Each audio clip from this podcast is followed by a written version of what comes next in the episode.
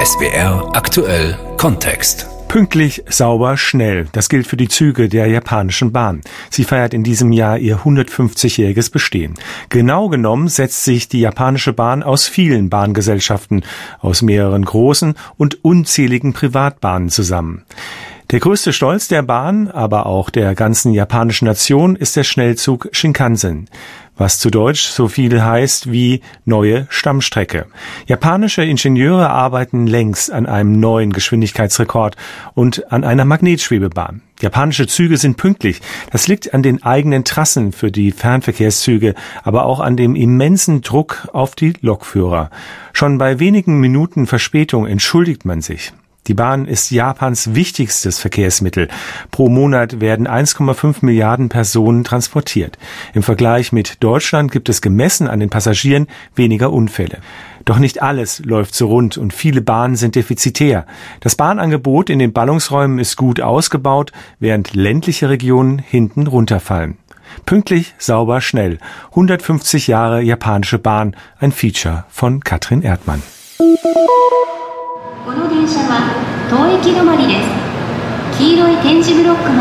Bahnhof Tokio, ein Shinkansen fährt ein.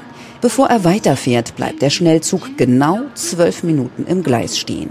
Wakana Hamada ist bereits einige Minuten vor Ankunft aus ihrem Aufenthaltsraum unterhalb der Schienen gekommen. Jetzt beginnt der Einsatz der Reinigungskraft. Als die Türen aufgehen, verbeugt sie sich und hält den aussteigenden Fahrgästen eine Plastiktüte für den Müll hin. Um ihre Hüften hängt eine Putztasche, über der Schulter ein Reinigungsbeutel. Wakana Hamada hat sieben Minuten Zeit für die Reinigung. Da muss jeder Handgriff sitzen. Im Waggon werden zuerst die Sitze in Fahrtrichtung gedreht. Nachdem die Sitze umgedreht sind, desinfiziere ich jeden Tisch. Dann kümmere ich mich um den Boden. Am Schluss kontrolliere ich nochmal, ob alles ordentlich ist. Allerdings muss da ein Lappen für etwa 90 Sitze reichen. Der ist nass. Ich wasche ihn mit Wasser und Seife, besprühe ihn mit Desinfektionsmittel und reinige dann die Tische. Sie hetzt durch den Waggon. Tisch runter, ein kurzer Wisch, Klapp wieder hoch, Nackenlehne runter, dann zurück, den Besen holen, durch alle Sitzreihen bis ans Ende, wieder zurück, dann nochmal alle Sitze kontrollieren, hier und da noch ein Kopflätzchen wechseln, aussteigen und wie am Anfang vor den Fahrgästen verbeugen. Es ist zwar wichtig, in der Zeit zu bleiben, denn es ist ein Service, der kundenorientiert ist. Aber zugleich ist das natürlich auch das Schwierigste. Ich muss ja fertig werden, damit die nächsten Fahrgäste einsteigen können. Das ist sehr stressig und anstrengend, aber ich gebe mir Mühe.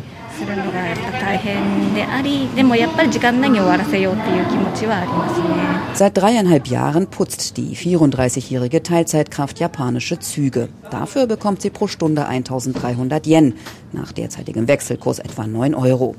Das Unternehmen Tessay reinigt 170 Züge am Tag. Pro Jahr sind das 63 Millionen Sitze, sagt der stellvertretende Geschäftsführer Fumiyaki Dobashi. Arbeit gibt es genug, aber es sei schwer, Personal zu finden.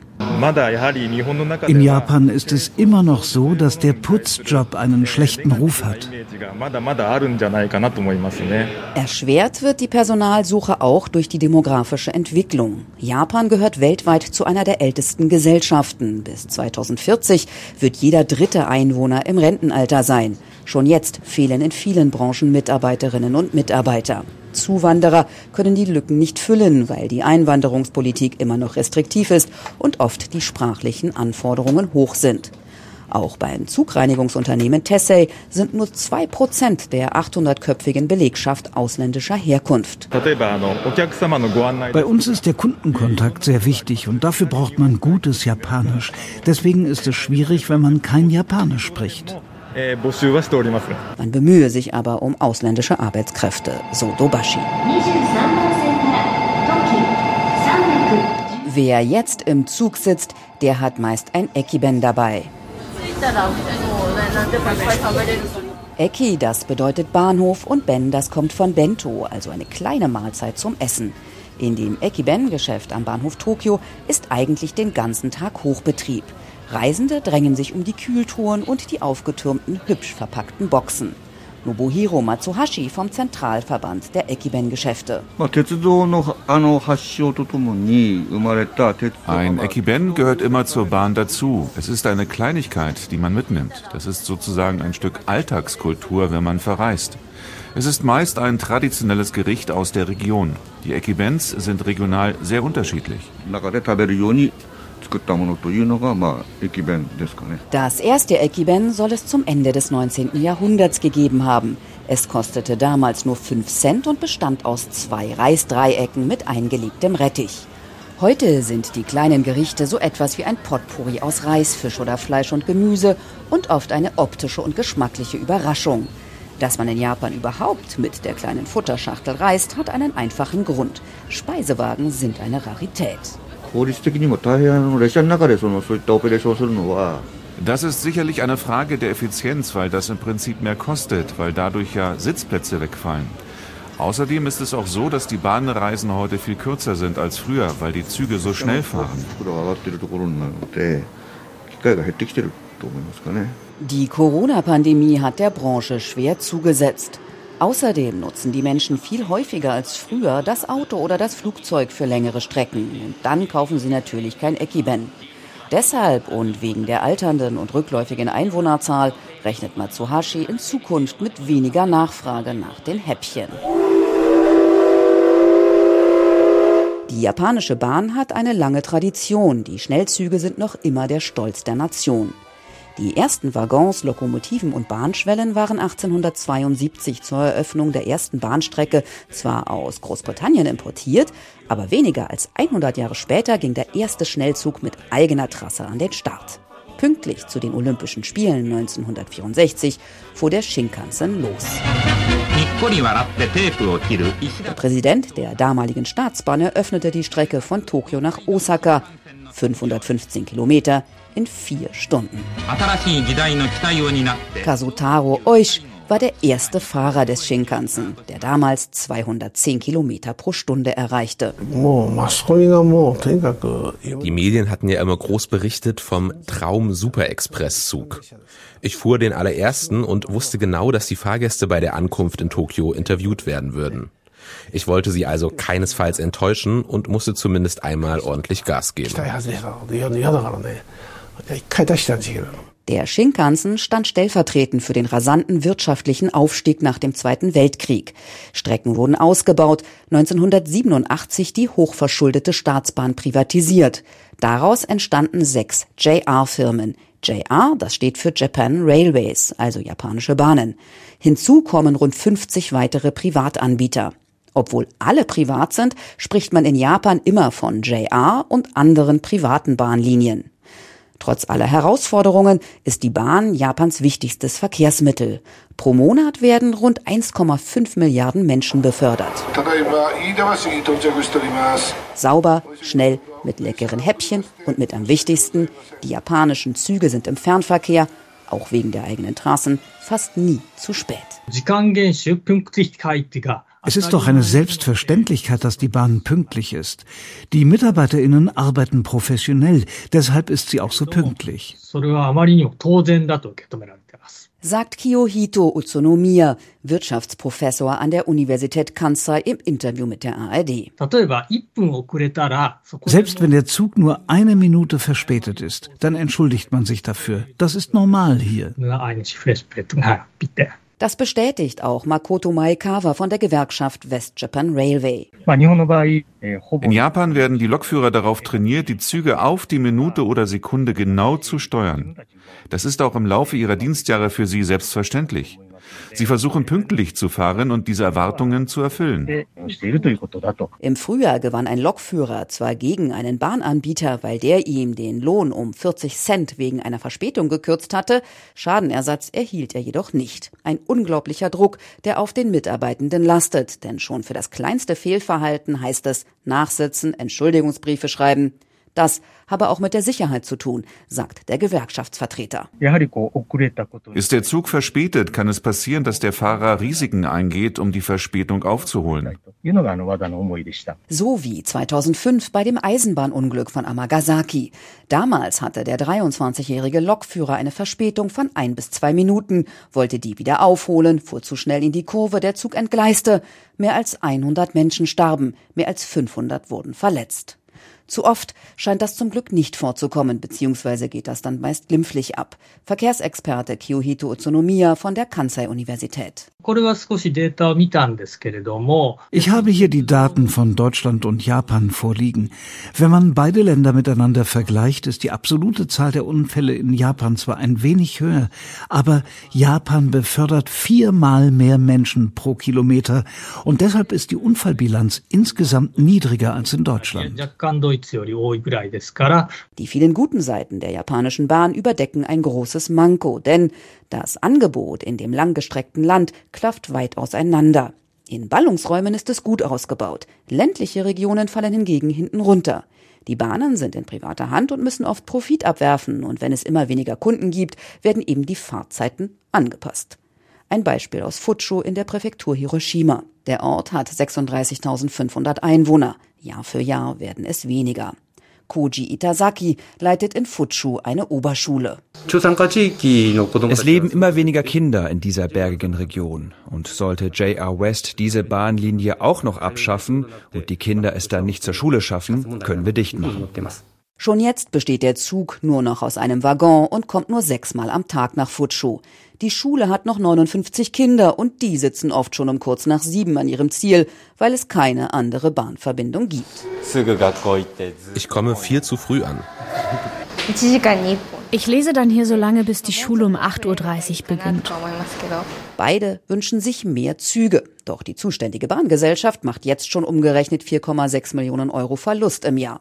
Kenzo Takeuchi, Wirtschaftsexperte an der Christlichen Frauenuniversität Tokio, fordert deshalb ein Umdenken. Es ist fast aussichtslos, dass sich solche Bahnlinien und Gesellschaften in Zukunft besser über Wasser halten können. Deshalb sollte man touristische Attraktionen einer Region besser vermarkten. Nur durch so eine Diversifikationsstrategie können solche Bahnunternehmen überleben.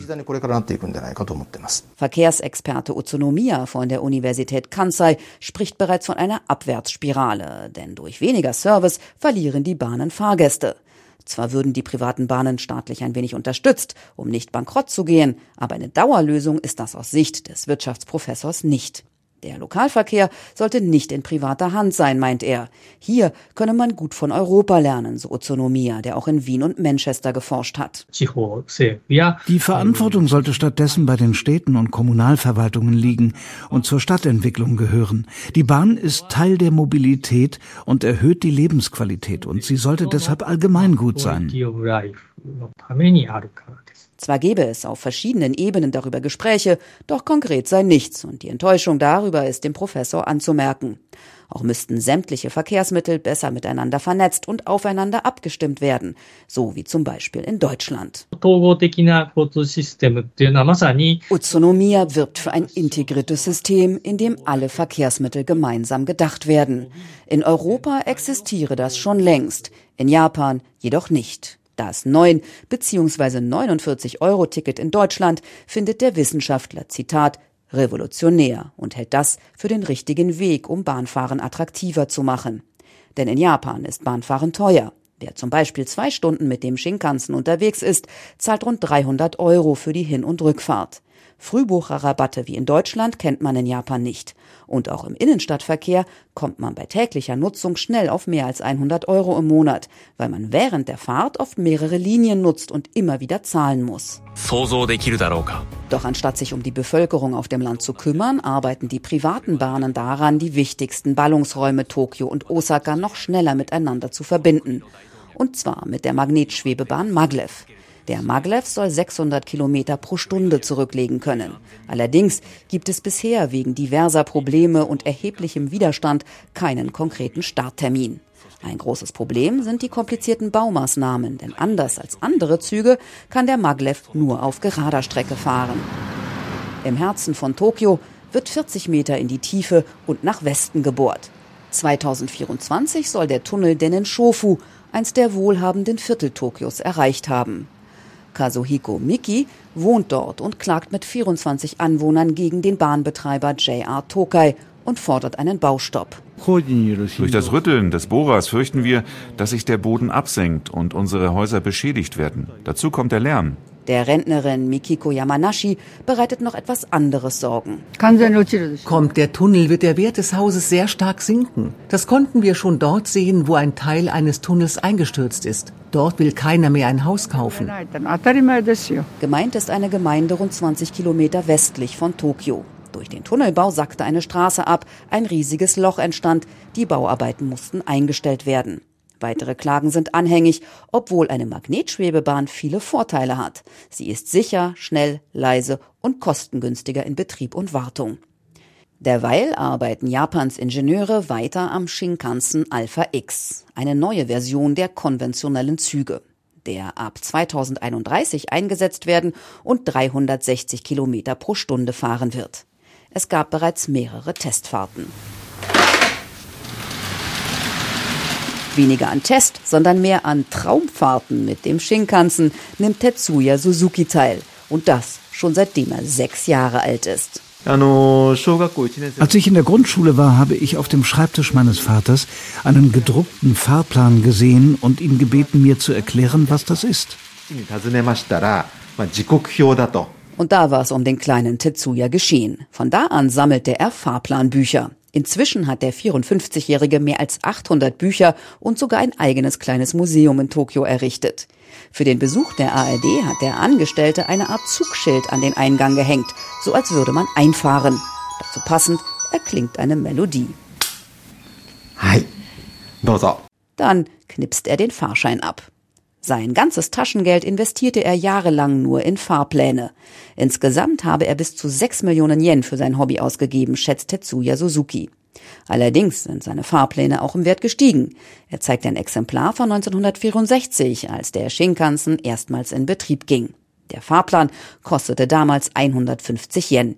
Jetzt sei er 10.000 Yen wert. Noch heute setzt er sich oft hin und blättert durch die Fahrplanbücher. Das beruhigt mich. Es ist wie eine Heilung. Wenn ich darin lese, kann ich in meiner Vorstellung herumreisen. Und manchmal dreht er dann den Plattenspieler ganz laut. Ein schöner Tag zum Reisen in Japans Bahnen.